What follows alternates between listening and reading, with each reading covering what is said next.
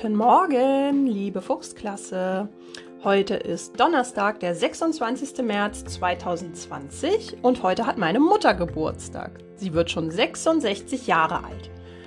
Ihr hört das schon an meiner Stimme. Ich habe immer noch meinen Husten, aber ich habe mir Hustensaft geholt und ich hoffe, dass ich bald wieder so richtig, richtig fit bin.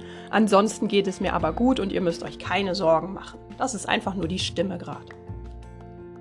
Gestern hattest du den Auftrag, verschiedene Matheaufgaben dir zu stellen. Ein paar Kinder haben mitgemacht und ich stelle euch jetzt die Ergebnisse vor. Nika hat sich fünf Aufgaben ausgedacht und alle richtig gerechnet.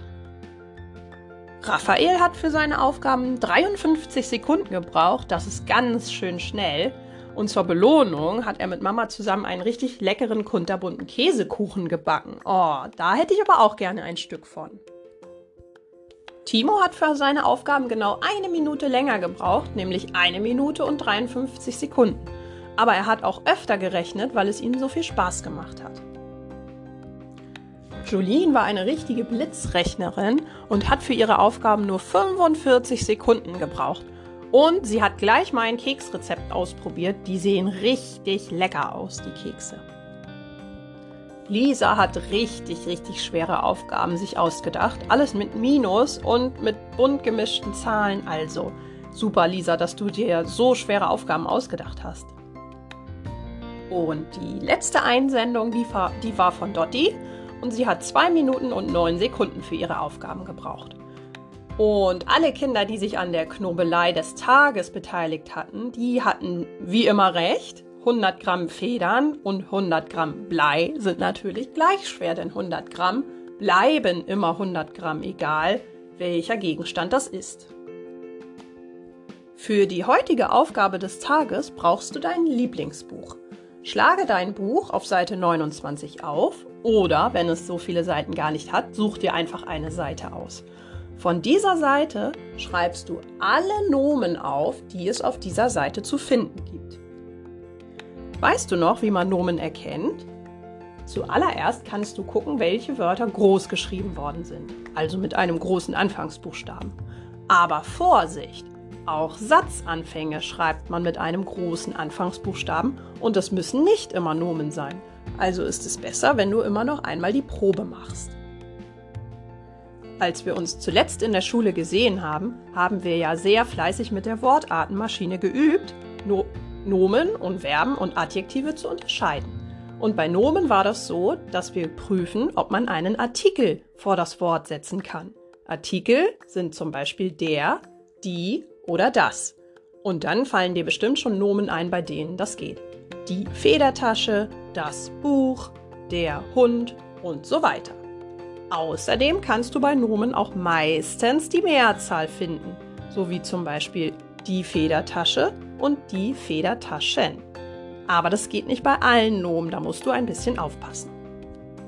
Die Kinder aus der Klasse 3 und 4, die müssen das natürlich wieder ein bisschen kniffliger haben und die sollen ihre Wörter dann bitte noch nach dem Alphabet sortieren. Deine Wörterliste schickst du wie immer an mich per E-Mail und dann schaue ich mal, wer die meisten Nomen gefunden hat. Dann gibt es heute noch ein kleines Experiment für dich.